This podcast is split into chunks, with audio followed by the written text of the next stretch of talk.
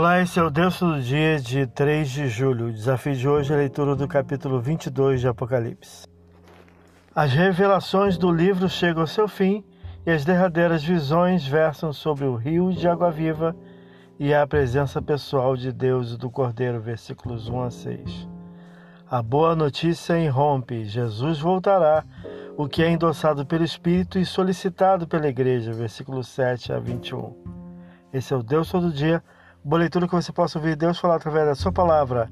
Agora segue a mensagem de pensamento do dia do pastor Heber Jamil. Até a próxima.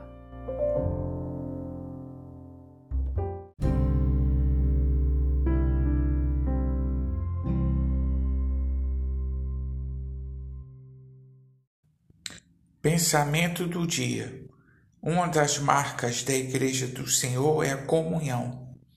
Jesus na cruz derrubou o muro de separação, unindo a todos os que creem nele num só corpo. Você que crê, procure sempre edificar teu irmão na fé com suas atitudes. Este é um dos chamados que você tem em Cristo. Pastor Heber Jamil, que Deus te abençoe.